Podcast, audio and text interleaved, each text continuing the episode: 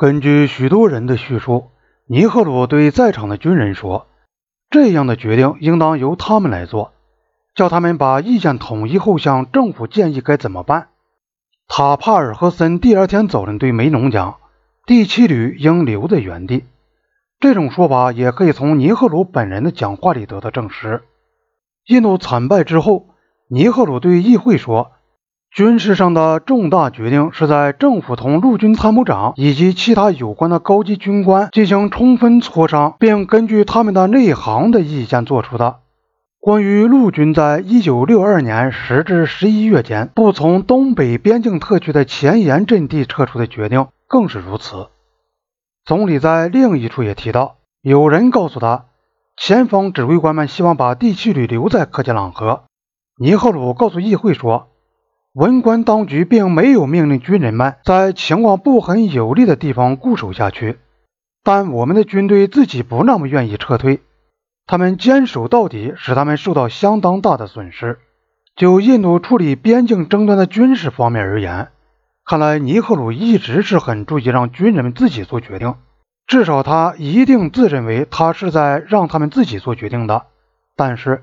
由于尼赫鲁本人长期以来公开宠幸考尔，因此助长了陆军最高指挥部的歪风邪气。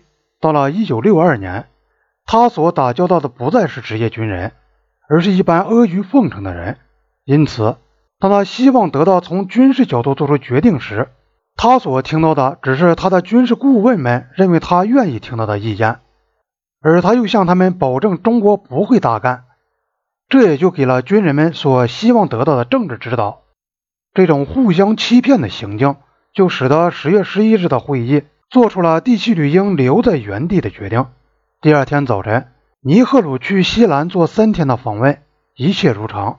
他特别注意不暗示在边界上正在发生很富有戏剧性的或危急的情况。他一向是愿意同记者接触的，所以他在机场上同记者说了几句。当然。这就成了一个临时的记者招待会。到那时，政府证实中国部队越过麦克马洪线的消息已有一个月。半个多月前，报纸就报道了陆军们已奉命把他们赶走的消息。报纸不断报道塔克拉山底下发生的小冲突，总是说印度部队打退了中国的进攻。前一天报道过僧城的战斗，说是战斗激烈，是中国部队进攻了印度的一个阵地。人们越来越怀疑政府是否真已命令陆军采取攻势，所以在机场上向尼赫鲁提出的头一个问题就是：给东北边境特区的部队下达了什么命令？尼赫鲁回答说：“我们的指令是要解放我们的领土。”记者接着问：“什么时候？”尼赫鲁说：“我不能定个日期，这完全是陆军的事。”随后他指出。寒冷的冬季在塔克拉地区早已开始。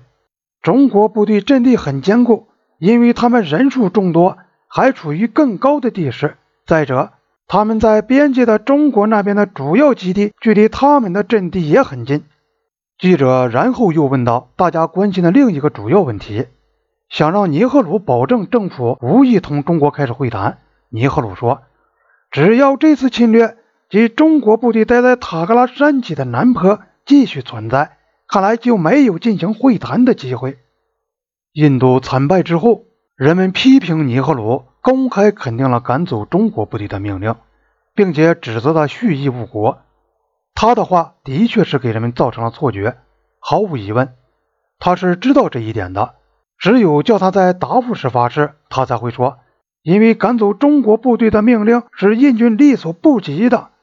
因而已经暂停执行，可能需要很长的时间，局势才可能改变。